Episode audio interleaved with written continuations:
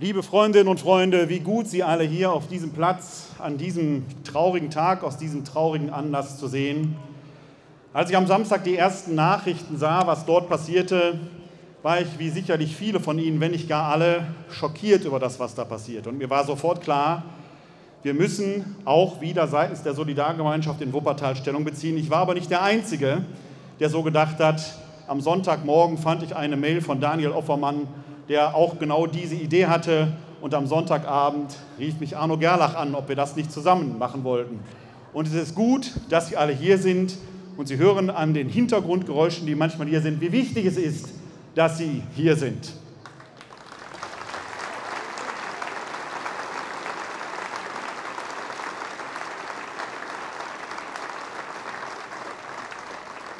Wenn solche Dinge in der Welt geschehen, solche furchtbaren Verbrechen, anders kann man es ja nicht bezeichnen, solche unmenschlichen Massaker, dann sind wir sehr schnell in der Gefahr, in eine routinierte Betroffenheit zu fallen, eingeübte Empathie zu üben und Solidaritätsbekundungen gehen uns dann flüssig von der Lippe, denn das Drama spielt sich ja tausende von Kilometern von hier entfernt ab. Aber wir haben in dem, was Arno Gerlach eingangs gesagt hat, gehört, wie nahe uns das tatsächlich ist. Es gibt Menschen unter uns, die kennen Menschen, die unmittelbar betroffen sind. Oder wir kennen Menschen, die Menschen kennen. Israel ist uns nahe, auch wenn wir das manchmal nicht wissen. Das Grauen ist real, auch wenn wir es hier oft nur im Fernsehsessel in 2D wahrnehmen und manch einer vielleicht sogar mit einem gewissen merkwürdigen Lustgrusel dahinschaut und froh ist, dass wir hier doch einigermaßen in Frieden leben können. Aber sind wir hier tatsächlich einfach im Frieden? Die Hintergrundgeräusche, die wir gehört haben, die Ereignisse in Neukölln und an anderer Stelle, der Jubel, der manchmal ausbricht auf der Straße, wenn dort Unschuldige massakriert werden, ist nicht so zutiefst unmenschlich, er ist irrational, inhuman und überhaupt nicht nachvollziehbar, aber er ist da. Was tun wir dagegen? Wenn unbewaffnete Zivilisten angegriffen werden, dann ist das kein Kampf. Ein gerechter schon gar nicht mehr. Wer unbewaffnete Zivilisten angreift, ist einfach ein feiger, ehrloser Terrorist. Und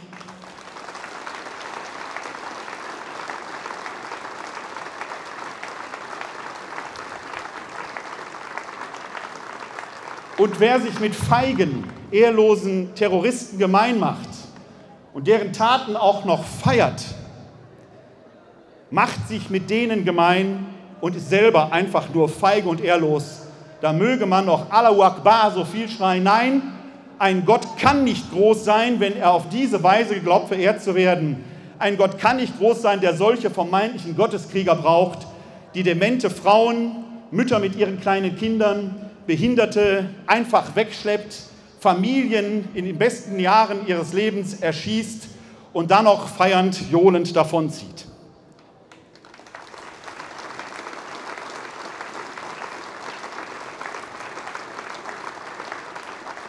Jetzt ist die Stunde, wo Israel reagiert, sicherlich auch, um die eigene Bevölkerung zu schützen. Und wir erleben wieder, Arno Gerlach hat es vorhin gesagt, eine Eskalation der Gewalt. Gewalt, wird immer wieder neue Gewalt hervorbringen. Gewalt gebiert Gewalt. Und Unschuldige sterben jetzt auf allen Seiten. Wir erleben eine Steigerung der Brutalität bei gleichzeitiger Relativierung, wenn sofort wieder, aber die anderen haben doch angefangen kommt. Dafür stehen wir doch eigentlich hier, damit diese Gewalt endlich durchbrochen wird. Aber was sehe ich hier auf den Straßen in Deutschland? Wenn Jugendliche dort schreiend und feixend durch die, Gegend, äh, durch die Gegend laufen und wenn ich in den Bildern aus Gaza sehe, wie Geiseln, die auf Transportern abtransportiert werden, geschändet, verstümmelt, noch von Kindern bespuckt werden, da sehe ich, dass der Hass schon in die nächste Generation hineingewachsen ist. Wann soll das enden? Dieser Hass vererbt sich. Er ist schon in den Herzen der Kinder angekommen auch in den Herzen mancher Jugendlicher, die in unserer Gesellschaft leben. Das betrifft uns hier. Dagegen müssen wir anstehen. Wir müssen in unseren Schulen dagegen angehen. Aber was erleben wir? Wir haben es in Berlin, aus Berlin in einer Nachricht gehört. ein Lehrer, der sich dort eindeutig positioniert hat, wurde von anderen Schülern geohrfeigt. Wir haben das Problem mittlerweile mitten unter uns und es ist nicht mehr der, nur der Fernsehsessel, der uns da beschäftigt.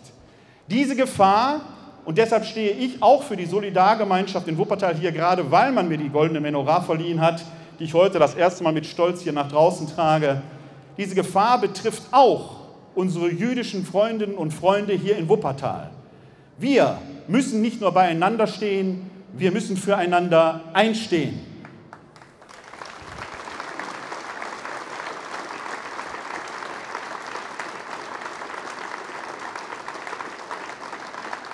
Die Solidarität gilt hier, aber nicht nur heute.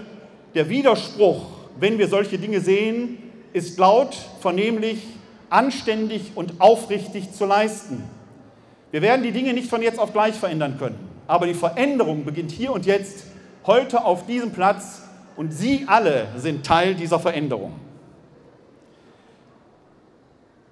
Für Juden wie für Christen gilt ein Satz aus dem Alten Testament, der in diesen Tagen, wo Gewalt wieder Gewalt hervorbringt und Unschuldige auf allen Seiten das Ende finden werden, Gott sagt, mein ist die Rache.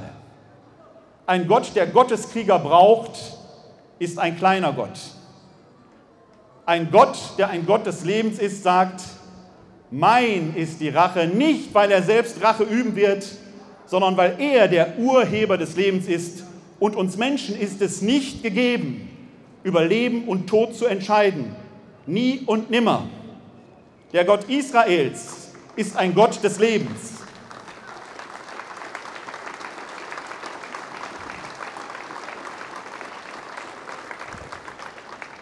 Ich habe Rabbiner Kornblum vorhin gesehen. Ich erlaube mir abschließend das Glaubensbekenntnis Israels zu beten. Shema Yisrael, Adonai Eloheinu, Adonai Echad. Höre Israel, der Herr ist dein Gott, der Herr ist eins. Shalom al Yisrael, Friede über Israel.